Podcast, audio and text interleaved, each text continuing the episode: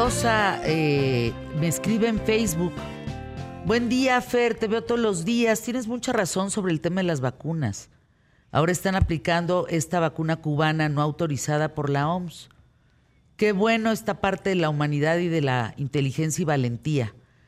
Rosa, tenemos que tener memoria, memoria de lo sucedido en la pandemia. No podemos eh, pensar en otros datos, que las cosas se hicieron correctamente. No fue así. De verdad no fue así. Yo recuerdo casos, Emilio, donde vengo a ver a mi hermano. Ah, no, su hermano ya se murió, pero, pero ¿quién está en su cama? Ah, otro paciente. Pásele aquí al cuarto de al lado porque pues ahí están incinerando. O sea, de verdad, de verdad, cosas. Yo lo viví con los militares. Hice mi chamba periodística. A mí nadie me lo contó, yo lo vi. Cómo se vivía la incertidumbre. Gente que pudimos ir a Estados Unidos. Estoy hablando de principios del 20 y hasta el 21 el primer niño que se ampara por una abogada mamá que dice, mi hijo se tiene que vacunar, tiene que tener el derecho de vacunarse. Y fue hasta el 2021 en agosto que el primer amparo de un niño salió para ser vacunado y de ahí ya se siguieron con el refilón de los niños. Hasta el 2021.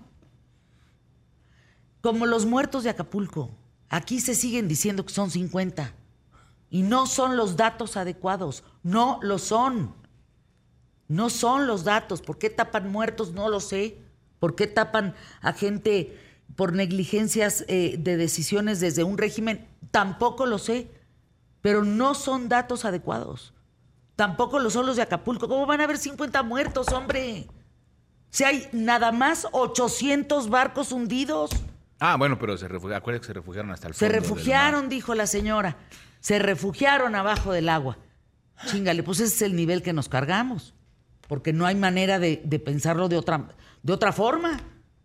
Si la gobernadora no estaba en Acapulco, porque no, no se la vive en Acapulco. ¿Y ahora quién creen que es el encargado del fondo para reconstruir Acapulco? El violador Salgado Macedonio. E, ese es eso, eso que estoy diciendo, eso sí es real. Por eso aquí las mentiras no caben. Si tú quieres oír mentiras, préndele en la mañana a otras cosas. Aquí no. Aquí se habla con la verdad. Pese a quien le pese porque tenemos que tener esa memoria histórica justamente para dejar de repetir errores. El problema fue, Fer, que eh, justo se repetían tantas veces las mentiras que, se, volvieran verdades. Y, digo, lo vimos justamente con eh, el subsecretario de Salud, que después, ya como pre, pre, pre candidato a la jefatura de gobierno, como aspirante para ser uno de los candidatos a la jefatura de gobierno, repetía esas mismas mentiras en sus conferencias. Hombre, vean la entrevista que tuvo con Ciro Gómez Leiva, por favor, Gatel. ¿Con qué cara? ¿Con qué cara se lanza usted como candidato? Y hay mexicanos que hacen un video diciendo que usted está toda máquina. Por favor. ¡Uy! Debería, es que no hay Estado de Derecho. Usted, señor, debería estar en la cárcel. Es donde debería de estar usted. Por, las por eso lo corrieron en la época de Calderón. Por inútil. Porque no supo manejar la influenza. No la sabía ni pronunciar como la Miss. Para que me entienda. Debería estar en la cárcel. No de candidato. Salgado Macedonio, otro, no encargado de los fondos de reconstrucción de Acapulco. ¿Qué es eso? No es broma lo que estoy diciendo, ¿eh? Es la mera realidad del México que nos está tocando vivir. Así es que no le demos más vueltas. Y ese doctorcito que me escribió de Nuevo León, cúchele, ¿eh? bloqueado está usted, porque si usted siendo parte del gremio se atreve a defender a López Gatel, ¿no le da vergüenza pertenecer al gremio de los doctores? Porque los de Nuevo León vivieron otro tema, ¿eh?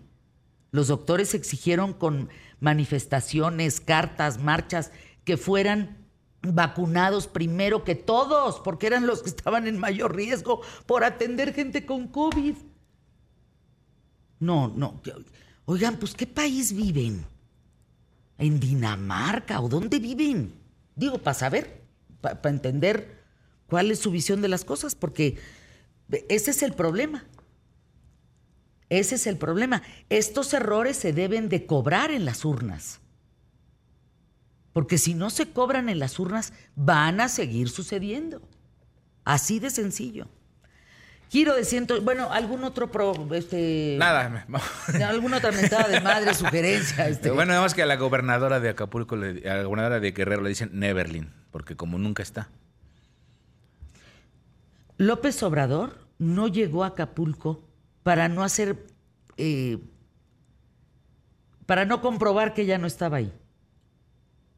Y yo no sé dónde sacaron la foto del, del jeep atascado, ¿eh? Yo viví Acapulco. Y esas escenas no sé si son en la Marquesa o dónde, porque eso no. En el bordo de Xochiaca. No, no, Xochiaca, no sé, no sé, no sé, no sé. Pero así el gobierno de Guerrero atascado como el jeep del presidente. Así el gobierno. En fin.